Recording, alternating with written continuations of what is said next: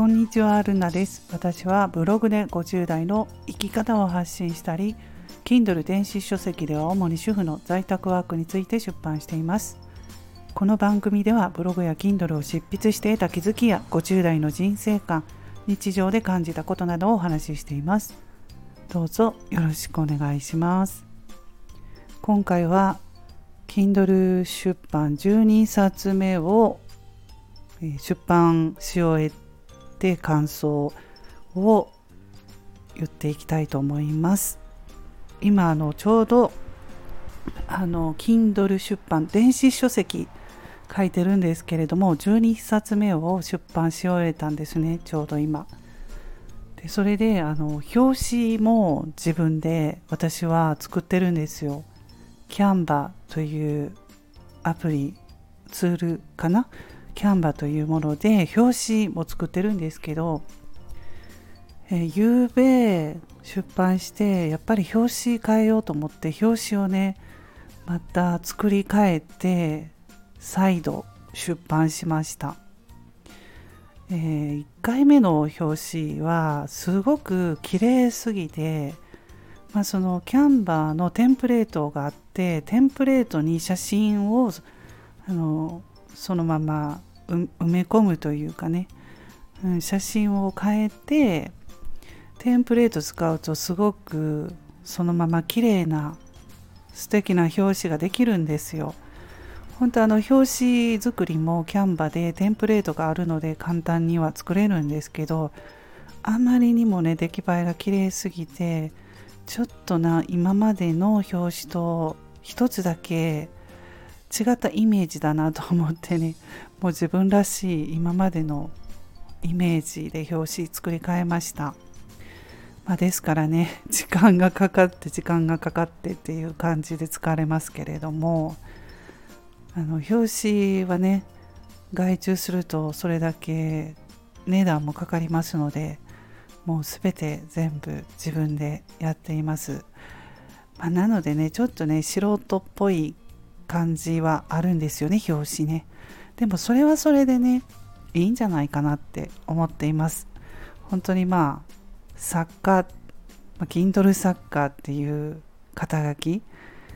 を名乗っていることもあるんですけどねプロフィールに書いたり。そうだけど普通の一般の主婦でもありますので、まあ、素人っぽいところも魅力だとね思っています。はい、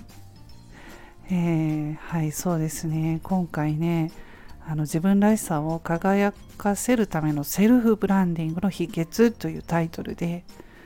セルフブランディングについて書いてみました。あの、まあ、この時代と言われていて個人コンテンツどんどんね作って出してる人が増えてますよね今の時代。もう本当に Kindle も増えてきたんじゃないでしょうか、まあ、あとブログブログを書いたりこの音声配信スタイフで話したりして、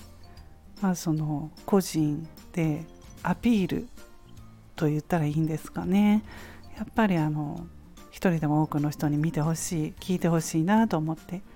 やってる人がほとんどだと思うんですけれどもなかなかねもうこれだけ発信する人が増えてくると、えー、自分のコンテンツを見てもらうことって難しいんですが発信しているだけではダメでどういうふうにやっていくとあのより多くの人に自分の発信を見てもらえるかコンテンツを見てもらえるかというところで今まであの私あのブログ始めて開業して3年目になるんですけれども経験を自分の感じたことなど経験談ですね書いてみました、まこのように経験を本にしたり、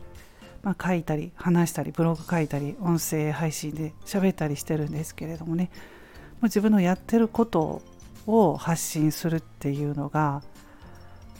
うん、まあやりやすいというかやそれしかもうね できないんですよね私ね。うん、なので新しいことに取り組んでアラフィフですけれどもね。はい。あのやっていきたいと思います。もともとね書くことが好きで本を出版することがずっと昔からね夢だったんですよね、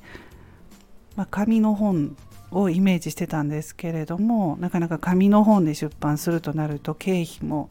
かなりかかりますので電子書籍というところでねあの全然経費もかからないというすごい今ねあのすごいいい時代なので本を出版することができて本当まあ楽しみながらねはいどんどん好きなこと書いていこうかなって思います。最初は1冊目でとかすいません。1冊目を出版する時にやっぱりかなりハードルが高くていろんなことを思いましたね。こんな出来栄えで本として出版していいのかなとかいろんなことを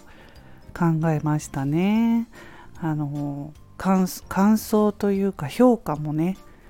Kindle 出版はつきますので悪い評価で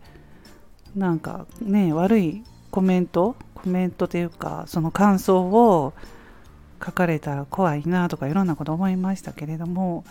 そのそこを乗り越えての出版でロイヤリティがもらえるっていうところでね、うん、そこはね昔はね思いましたけど 12冊も出してるともうもう本当そこは何も思わないというとあれですけど慣れ慣れってねすごいですよね。うん、もう自分が書きたいこと書こうとか自分のことを思ってその人の評価とかね気にしなくなりましたし私はもう評価のところはあの見てません。全く。そういうのを気にすると自分のやりたいことができないので、うんまあ、それもね経験して感じてきたことです。はいということで今回は Kindle 出版12冊目を書き終えて感想をお話ししました。それでは皆さん今日も素敵な一日をお過ごしくださいませ。また次回の配信でお会いしましょう。ルナでした。